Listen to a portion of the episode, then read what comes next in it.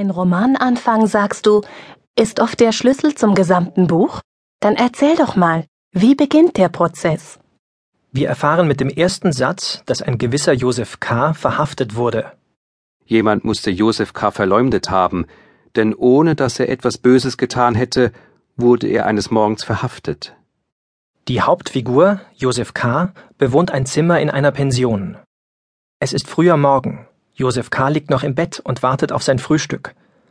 Normalerweise bringt ihm die Köchin Anna sein Frühstück aufs Zimmer. An diesem Tag kommt sie jedoch nicht. Josef K. sieht vom Bett aus, dass ihn die alte Frau, die gegenüber wohnt, mit ungewöhnlicher Neugierde beobachtet. Es ist zudem ein besonderer Tag, der 30. Geburtstag von Josef K. Aber es ist ein Wochentag. Er müsste aufstehen und zur Arbeit gehen. Dann läutet er nach der Köchin Anna. Im nächsten Moment klopft es und ein fremder Mann tritt ein. Was will dieser Mann von Josef K.? Er verlangt von ihm, dass er in seinem Zimmer bleiben soll. Doch K. ignoriert das und geht ins Nebenzimmer. Das ist das Wohnzimmer seiner Wirtin, der Frau Grubach. Dort sieht er einen zweiten, ihm unbekannten Mann. Beide, so erfahren wir, sind Wächter. Sie heißen Franz und Willem. Und nochmals fällt hier das Wort Verhaftung. Sie sind ja verhaftet. Es sieht so aus, sagte K. Weshalb wird denn Josef K. überhaupt verhaftet? Es heißt doch im ersten Satz, dass er nichts Böses getan hat. Einen Grund für seine Verhaftung nennt man Josef K. nicht. Die Wächter schweigen dazu, weil es nicht ihr Auftrag sei, den Verhaftungsgrund zu nennen. Aber der Schuldvorwurf steht im Raum. Denn die Wächter behaupten ja, dass ihre Behörde nur dann komme, wenn jemand schuldig ist. Sie werde von Schuld angezogen. Das sei Gesetz. Und wie reagiert Josef K.? Er sagt, er kenne das Gesetz nicht, worauf der eine Wächter erwidert Sie, Wilhelm, er gibt zu, er kenne das Gesetz nicht und behauptet gleichzeitig schuldlos zu sein. Erstes Kapitel Der Aufseher am Nachttischchen Plötzlich dringt ein Kommando in Josef K.s Zimmer. Der Aufseher ruft sie.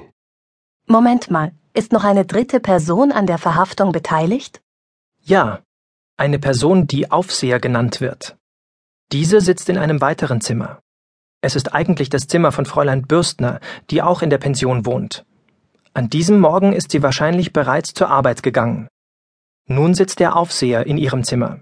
Er macht ihr Nachttischchen zum Verhandlungstisch. Ein Nachttischchen wird zum Verhandlungstisch? Ja, und es wird noch bizarrer. In diesem Zimmer sind nicht nur die beiden Wächter und der Aufseher, sondern noch drei Angestellte aus der Bank, in der K. als Prokurist arbeitet.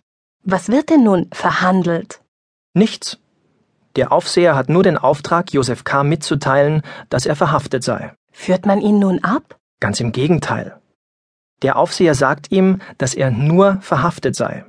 Er solle weiter ungehindert seinen Beruf erfüllen und seine gewöhnliche Lebensweise pflegen.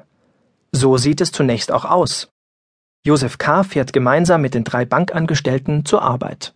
Hier endet dann sicher das erste Kapitel. Noch nicht ganz. Wir erfahren noch etwas über Josef K.s normales Leben. Er arbeitet üblicherweise bis neun Uhr abends, geht meistens danach noch in ein Bierlokal, manchmal ist er auch zu Gast in der Villa des Bankdirektors. Und einmal in der Woche besucht er ein Mädchen, Elsa. Man kann aber auch erkennen, dass sich Josef K.s Routine bereits an diesem Abend verändert hat. Er will nämlich nach der Arbeit sofort nach Hause.